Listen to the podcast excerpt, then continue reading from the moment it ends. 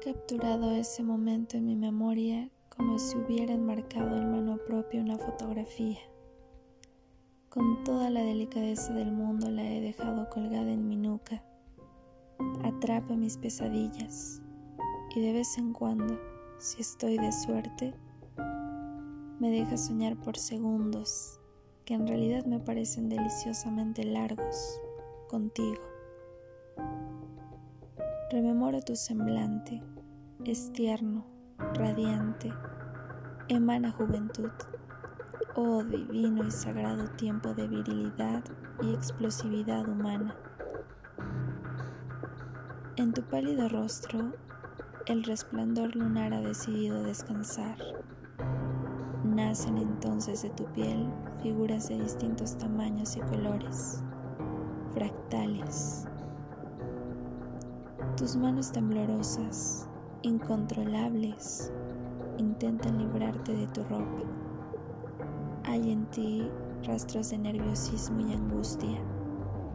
Sé que tienes miedo y me quiebra saber que en un instante de sublimación tu cuerpo tenga que soportar algo tan vil como el miedo.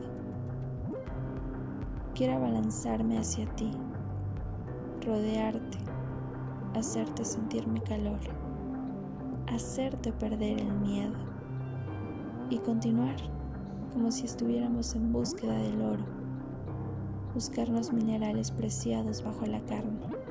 Es lo que quiero. Sin embargo, es tanto tu alteramiento que interrumpirte de esa manera te haría romper en llanto. Así que espero, en pausa, ansiosa, pero con aspecto paciente. Sacas con la mayor concentración posible cada botón de su agujero correspondiente. Terminas de desabrochar la tapeta frontal y descubres tu clavícula. Te miro acalorada, cruzando las piernas, guardando entre ellas mi deseo. Continúas quitándote la camisa y al fin puedo ver tu ombligo rodeado de vellos dorados, tus hombros, tus brazos, tu pecho y torso quedan desnudos. Puedo ver tus lunares dibujando tu espalda, resaltando tus límites corpóreos. Concluyes desnudando tus piernas. Son robustas, absolutamente atractivas. Luego de un minuto de quietud, sujetas mis ojos con los tuyos. Me preguntas cosas en silencio. Me dices entre gestos que serás blando con mi cuerpo y me derrumbo sobre tu pecho. Me obsesiono con tu piel. La beso y doy nueva vida a cada uno de tus rincones. Beso a beso, átomo por átomo, construyo tu rostro. Lo afilo con mi lengua, le doy forma con las comisuras de mis labios a tu frente. Tus ojos salen de tu cara dejando al parpadear una estela de luz. Seguidamente desentierro a tu nariz y con mayor excitación esculpo tu boca, beso a beso, átomo por átomo. ¿Cómo descubrir el resto de tu vida, de tu carne, de tu cuerpo?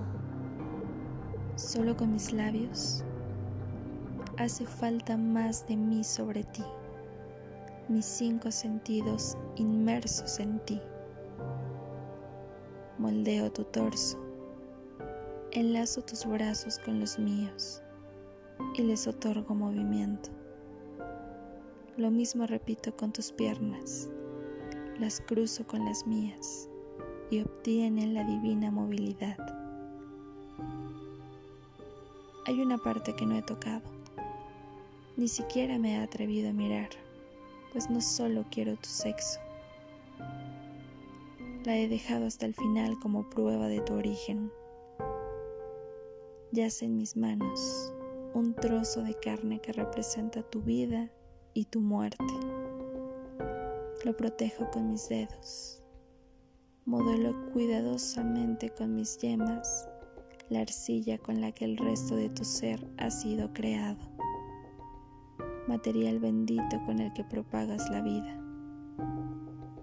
Y consumo con esto mi vida, porque encuentro tan necesario vivirte y del mismo modo morirme para verte más allá de mis sentidos.